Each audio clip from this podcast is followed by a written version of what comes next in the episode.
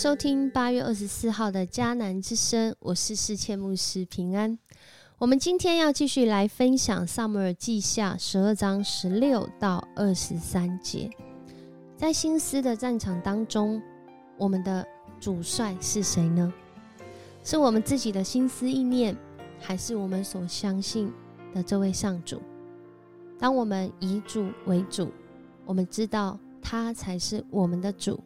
我们听从这位主，我们尊重这位主的时候，我们真实经历到，如同诗篇十六篇二节说的：“我的心呐，你曾对耶和华说，你是我的主，我的好处不在你以外。”这是今天 RPG 祷告的经文，也是再一次让我们知道，我们的好处不在我们的主之外，我们的主已经是啊掌管。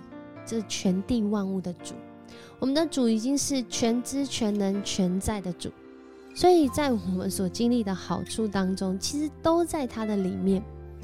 然而，什么时候会在他的外面呢？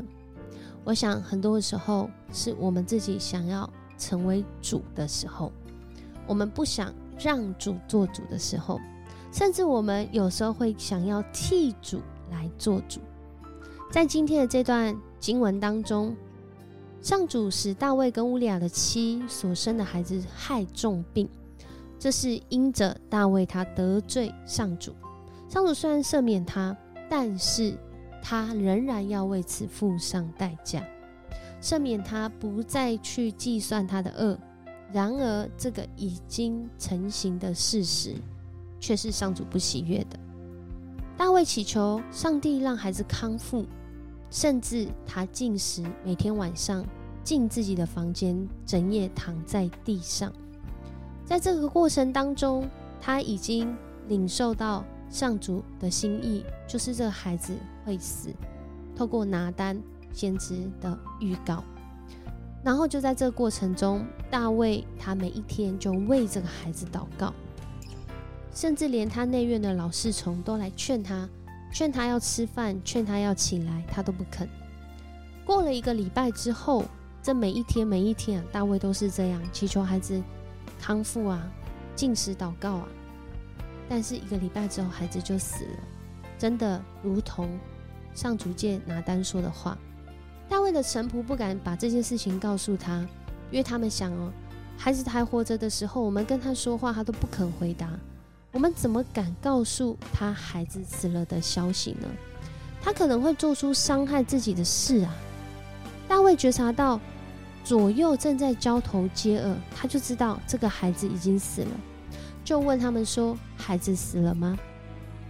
他们回答：“是的，孩子死了。”总不能对王说谎吧？因为一查就知道。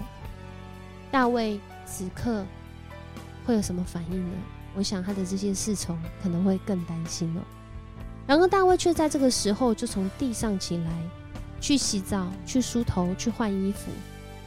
可能这一个礼拜当中他都没有做这些事，就是在那里祷告，就是在那里躺在那里，好像是一个在忏悔的一个状态。然后他起来洗澡、梳头、换衣服之后，就到上主的殿里去敬拜。结束后，他回到宫里。就吩咐预备食物，饭菜一摆上，他就开始吃。这时候，我想身边的人可能很疑惑，所以他臣仆就问他：“我们真不明白，诶，孩子活着的时候，你为他进食哀哭；孩子一死，你倒起来吃喝。”大卫在这时候的回答，我想就像今天的这个主题一样，心思的战场是我们有没有以主为主。大卫说：“是的，孩子活着的时候，我进食哀哭，因为我想上主可能怜悯我不让孩子死。现在孩子死了，我为什么还要进食呢？我能使孩子活过来吗？有一天我要到他那里去，可是他永远不能回到我这里来。很多的时候，我们面对那不可逆的伤害，我们是一直活在。”那个伤害跟过去里面，还是我们有智慧，继续往前走，减轻更多不必要的伤害呢？这个英国剧作家莎士比亚就曾经这样说：有智慧的人不会为失去的事物做无谓的忧伤，他会积极的想办法减轻伤害。有一个妈妈，她在孩子很年轻的时候，很小的时候，因着生病，不知道什么原因，好像生了一场怪病，这孩子就死了。为此，一个妈妈的心情，我想一定是会有很多的自责，甚至会有很多的忧伤。但是，就在那个过程当中，她不断不断的。一直讲自己忧伤的这个经历，不断不断的一直讲，一直讲，一直讲。第一天讲，第二天讲，讲到了二十年还在讲，也就是他走不出这个忧伤。其实，在心理学上，如果一个人长期在某一个情绪啊，这的这个这种状态啊，长达半年以上。哦，这妈妈其实应该是有一点忧郁的倾向，甚至是忧郁的状态。那可能要去鉴定或者看医生才能够更确定。然后在这当中呢，真的，他把这个忧伤成为他生命当中每一天的主要思想，身边的全部变次要思想。所以他每一天数算这个忧伤，甚至。要身边的人跟他一起参与在这个忧伤里面，到一个程度是他的太呃，他的先生因此受不了，好像就是分居了。再下来，他的家族受不了，不知道怎么去面对，但他也不愿意放掉这忧伤，好像这忧伤已经变成了他的主。他很想问上帝说：“为什么让我孩子遭遇到这样的事？”他是无辜的啊，然而这样的事却已经发生。抓着这样的一个忧伤，二十年过后，所有的事情并没有改变，甚至更糟。先生远离他，家族的人不知道如何跟他相处，他继续的沉浸在这忧伤当中，忧伤成为他的主。他没有办法再来敬拜这位上主，他也不相信这位上主，因为忧伤成了他的主。在这件事情里面，我们今天的歌叫做《真实的悔改》。真实的悔改，不是说一个人做了一个好像无可挽回的事，就要把一个人往死里打。真实的悔改。是转向到上主的面前，询问上主的心意，按着上主的心意来活。而大卫很有智慧的地方，是在于他知道上主是主，他是人，他或许可以恳求、进食、祷告，寻求上主的怜悯。然而，尊重上主的主权，也是一位人。